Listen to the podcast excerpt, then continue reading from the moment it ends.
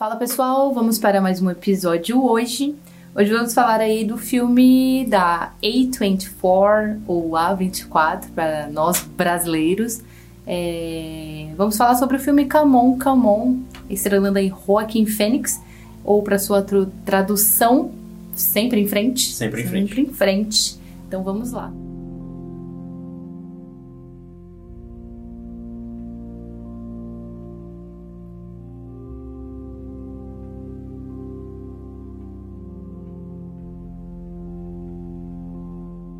Bom, é, quando um tio distante precisa conciliar trabalho e sua relação quase inexistente com seu sobrinho, veremos que laços podem ser realizados mesmo em meio a turbulências. Vamos lá, então vamos começar aí falando, vou começar a falar um pouquinho sobre o filme, é, sobre o que eu achei e tudo mais, mas vou falar um pouquinho mais também depois. Só que talvez esse seja um dos filmes que mais me chamou a atenção justamente porque a gente tem aí Joaquim Fênix e a última obra que a gente tinha assistido de Joaquim Fênix foi Coringa, Joker.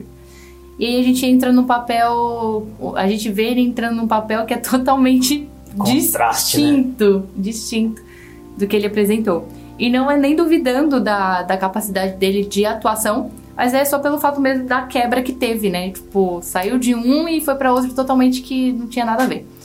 E esse foi um dos filmes que eu mais achei bonito, assim, do Roy. Eu vim acompanhando, comecei a acompanhar aí os filmes de tudo que ele já fez, já apresentou e tal, tanto conhecidos, filmes conhecidos como não conhecidos. E esse talvez foi um dos que mais me chamou a atenção. É, por conta de atuação, por conta de sensibilidade que o filme apresenta.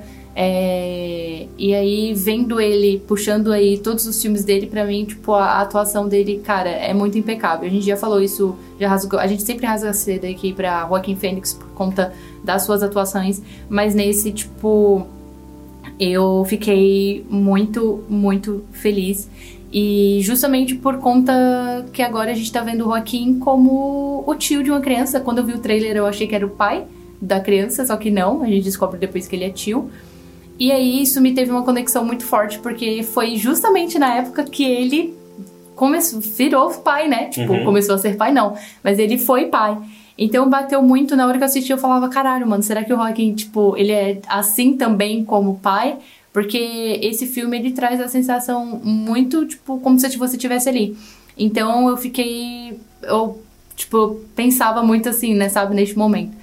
Então, o filme ele traz muito isso de você entrar nesse paralelo aí da de putz, como que é Joaquim Fênix como pai e ele no filme. E a história, ela é uma história muito simples, mas conta aí a gente tem tanto a primeira vez de um, uma mãe que não está mais perto do seu filho para cuidar de problemas aí da família. E agora a gente também vê o Joaquim, eu esqueci o nome dele no filme, mas também fazendo o papel aí de tipo, vamos colocar pai entre parênteses, né? Porque ele cuida da criança por um período muito grande. E é uma criança que quando você vai assistindo assim, é, é muito louco, né? Porque é uma criança que ele tá em dois mundos, literalmente, né? E é uma criança que ao mesmo tempo ela é muito inteligente pela idade dela, ela fala muito, ela é muito, tipo, de querer saber das coisas. E ao mesmo tempo ela é uma criança sensível, ela é uma criança que ela sabe o que tá acontecendo aí na realidade dos pais. E aí, tipo, ela também quer ser forte por saber o que tá acontecendo. Então, tipo, é muita loucura na cabeça de uma criança só. E isso deixa o filme, tipo, muito gostoso. E eu gostei de presenciar isso. Então, eu acho que se tornou aí talvez um dos meus filmes favoritos por conta da sua simplicidade. E é filme preto e branco, né? Então, me cativou muito mais. É, que é, quando eu assisti esse filme aí e depois eu, a gente vê a lista dos filmes do Oscar, eu falo que muitos filmes foram menosprezados, porque esse com certeza teve um, um, um, espaço bem melhor na lista de melhores filmes, ou roteiro adaptado, sei lá, qualquer coisa. Tipo, uhum. esse filme tinha que ter um destaque, sabe? Porque é, a gente vê a, a 24 contar histórias de família desde anos atrás, assim, desde que ela surgiu. E isso é muito foda. A A24, eu acho que alguém lá dos, dos diretores, dos presidentes, fala assim, cara, a gente vai contar a história sobre família e sobre problemas familiares independente do gênero. Porque é uhum. drama, é terror, é comédia, é tudo, sabe? Tipo, tudo voltado pro núcleo familiar. Eu acho isso muito foda.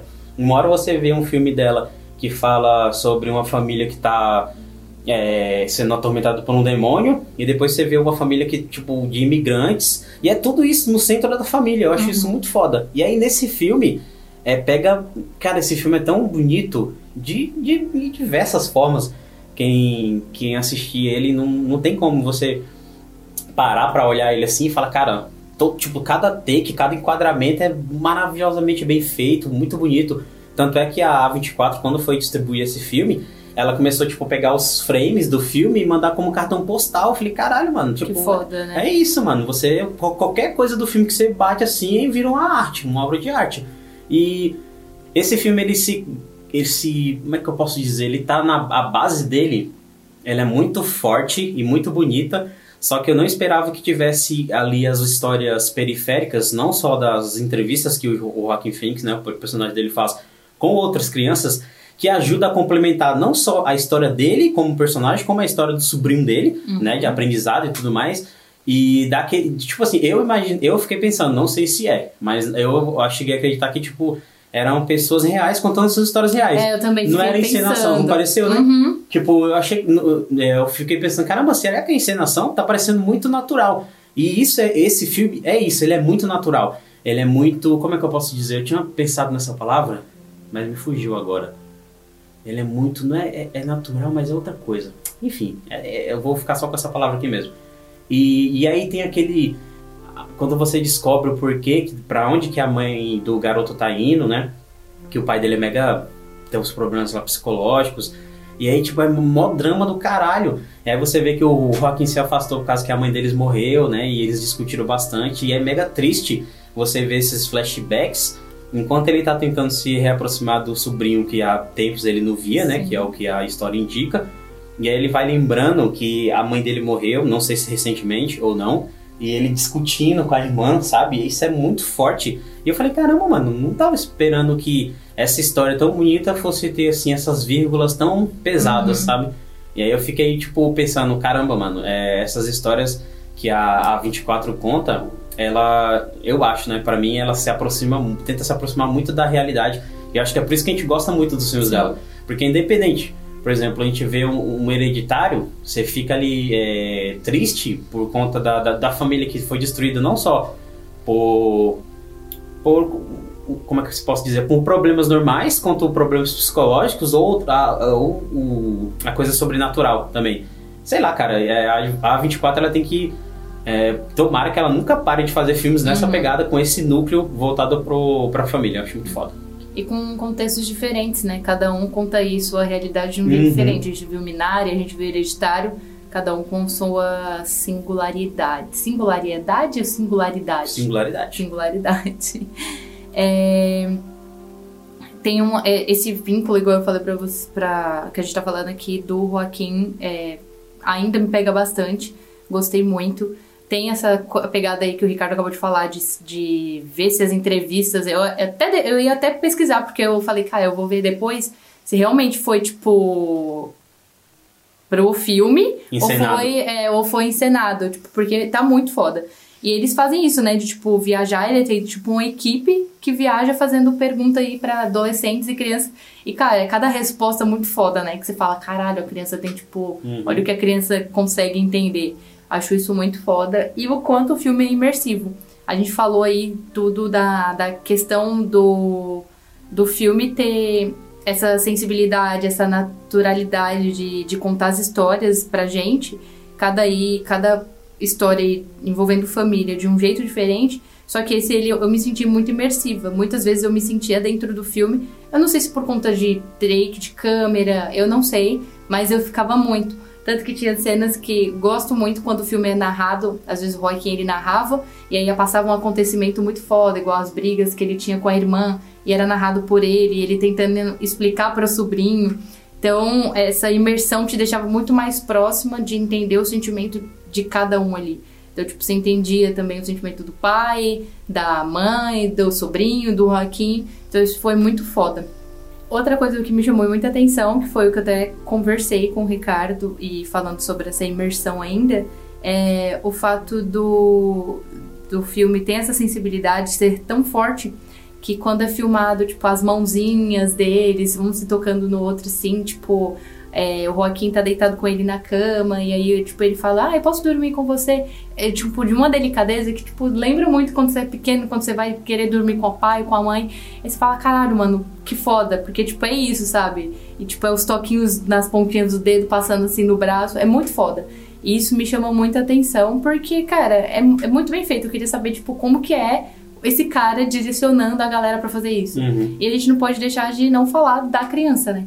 Porque eu acho que a criança é, tipo, o espetáculo do filme, Certo. assim, não tem o que falar. O menino, ele é maravilhosamente, assim, perfeito. Eu vi que tem um filme que ele faz na Netflix aí, é um filme bem avulso, mas ele também tá, eu vou até ver depois pra ver se é nessa Será que é mesma... tão bom? É, nessa mesma pegada. Mas assim, cara, o Joaquim, essa criança pegou todo mundo muito bem. E cada um ali, eu não sei se você percebeu, mas por mais que fale muito do Joaquim e da criança, é, todo mundo ali tem um papel muito presente, Sim, né? sim. Tipo, ninguém fica. não- Ninguém fica de lado. É. É muito, é muito gostoso também assistir assim e ver que, tipo, por mais que seja coadjuvante, tá muito presente na história, não tá muito de escanteio. Uhum.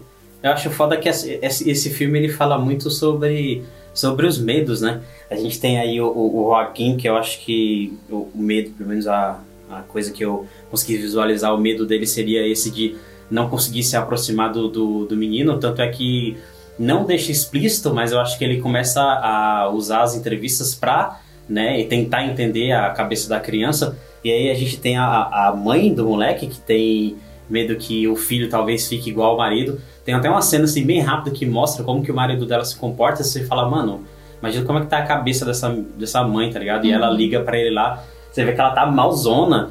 E o moleque tem esse temperamento muito ativo, né? Tem esse pe- temperamento muito forte, muito explosivo. Sim. E você fala, caralho, mano, isso é muito foda. E aí, uma das cenas que eu achei mais foda, que é quando o, o Joaquim, e, tipo, instiga ele a gritar, né, no parque, tipo, caralho, coloca isso pra fora, não sei o quê.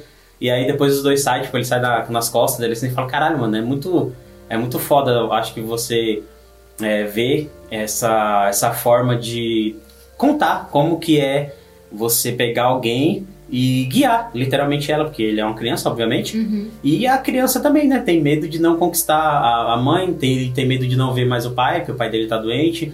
E aí agora talvez ele tenha essa confiança dele no tio e tenha o medo do tio ir embora, né? Tanto é que ele faz aquela, aquela ceninha lá do banheiro e tudo mais. Sim. Achei muito foda isso, mano.